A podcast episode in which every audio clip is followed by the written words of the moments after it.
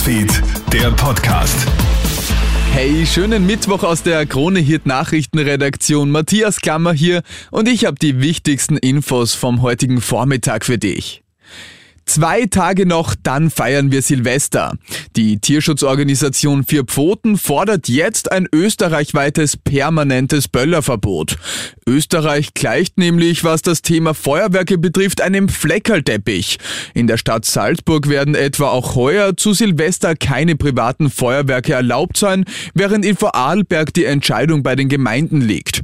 Immer mehr Supermarktketten verkünden, keine Feuerwerkskörper verkaufen zu wollen. Also Finger weg, sagt Elisabeth Penz von Vier Pfoten. Als Tierschutzorganisation liegt uns natürlich das Wohl der Tiere besonders am Herzen und diesen schrecklichen Stress, äh, den finden wir einfach unerträglich. Deswegen fordern wir ein mutiges Zeichen von der Politik, hier auch äh, nicht nur im Sinne der Tiere, sondern auch im Sinne der Umwelt und auch im Sinne der menschlichen Gesundheit ein Zeichen gesetzt wird und ein Verbot ausgesprochen wird.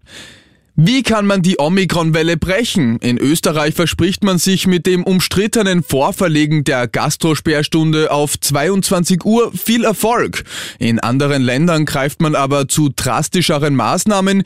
In China riegelt man so ganze Millionenstädte bei nur wenigen Corona-Fällen ab. Pro Haushalt darf dann alle zwei Tage nur eine Person das Haus verlassen.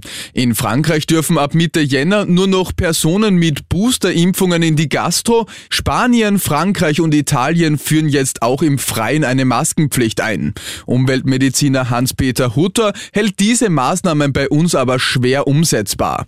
Er sagt zu Puls 4, dass man die Bevölkerung nicht vergrämt mit Maßnahmen, die man vielleicht nicht nachvollziehen kann, wie wenn man jetzt sagt, bitte im Freien äh, braucht man auch eine Maske. Die war vielleicht im Sommer, Sie können sich noch erinnern, für bestimmte Hotspots, wo die Leute alle zusammengesessen sind, das war auch irgendwo noch nachvollziehbar. Aber wenn man jetzt so etwas setzt, da muss man sehr gute Gründe haben, warum man diese Maßnahmen auch bei uns setzt.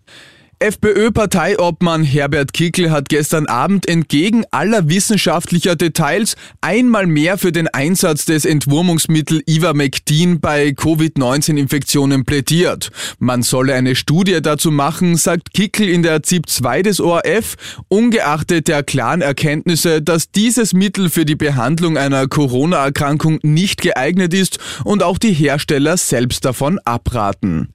Nachdem die Sprachassistentin Alexa des US-Unternehmens Amazon eine Zehnjährige zu einer lebensgefährlichen Challenge verleitet hat, musste der Konzern nun eine Aktualisierung der Software durchführen. Der Sprachassistent hat nämlich ein Kind aufgefordert, eine Münze in die Steckdose zu halten. Das hätte tödlich enden können. Nun aktualisiert Amazon seinen Sprachassistenten, um solche Vorfälle in Zukunft zu verhindern.